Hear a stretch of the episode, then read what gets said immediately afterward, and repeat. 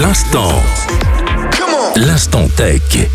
Et bonjour à tous, c'est Panos et aujourd'hui on va parler d'un phénomène hydrologique assez intéressant et assez rare. Si vous suivez des infos qui viennent du sud de la France, alors vous avez peut-être entendu parler d'un phénomène qui se nomme un versac. Eh bien, c'est ce qui se passe actuellement autour de bassins du Taux, pas loin de Montpellier. Les habitations sont inondées alors qu'il n'y a même pas de précipitation. C'est justement à cause de ce phénomène.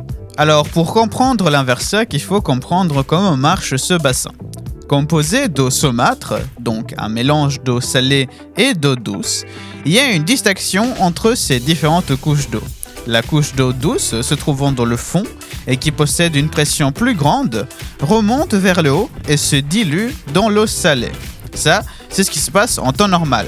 Cette période, qui était très sèche, a fait en sorte de diminuer l'importance de cette couche d'eau douce et donc de réduire sa pression. Ce qui fait que l'eau salée ne rencontre pas de résistance et entre donc dans la nappe phréatique du lac, car l'eau salée est plus lourde que l'eau douce. Étant donné que l'eau salée alors est rentrée dans le sol, il faut bien que l'eau déjà existante dans le sol sorte par quelque part. Car oui, il y a de l'eau qui existe dans le sol déjà, toujours. Eh bien, cette eau ressort par les habitations autour du bassin, tout simplement, ce qui est cocasse.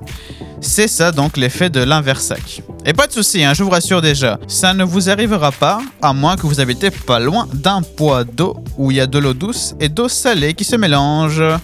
Voilà, c'était tout pour moi aujourd'hui. Merci de nous écouter et nous on se dit à la prochaine. Bye bye.